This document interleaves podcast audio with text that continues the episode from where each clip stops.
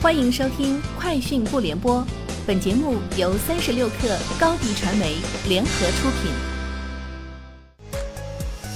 网络新商业领域全天最热消息，欢迎收听《快讯不联播》。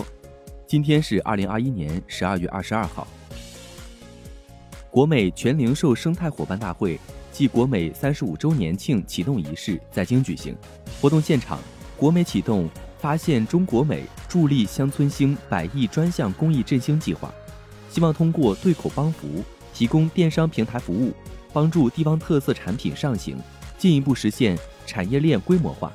同时，大力培养当地专业买手，以真快乐 App 为主力平台，提供销售窗口。据网信中国消息，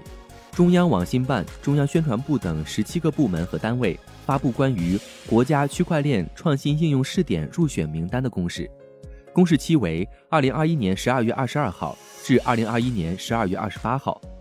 名单中各试点单位应遵循诚实信用原则，严禁弄虚作假，严禁借区块链创新名义进行炒币、挖矿、非法集资、洗钱、传销和炒作宣传。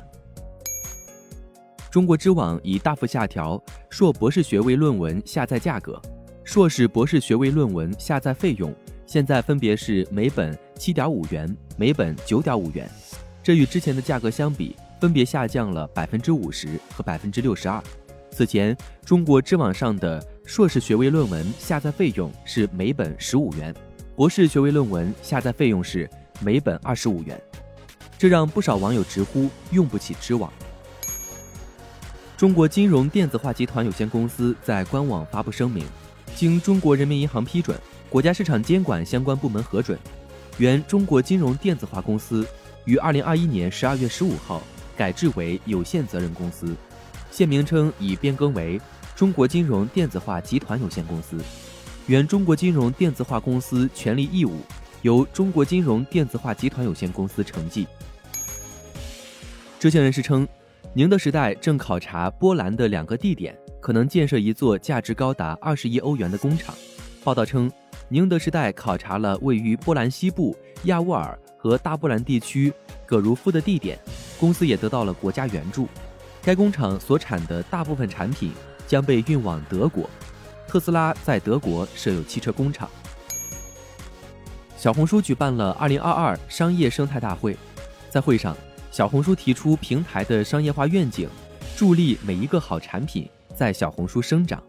同时，小红书提出 IDEA 营销方法论，即通过 Insight 洞察需求，Define 定义产品，Expand 抢占赛道，Advocate 拥护品牌。据介绍，在小红书的活跃用户中，有百分之七十二为九零后，超百分之五十来自一二线城市。男性用户比例已升至百分之三十。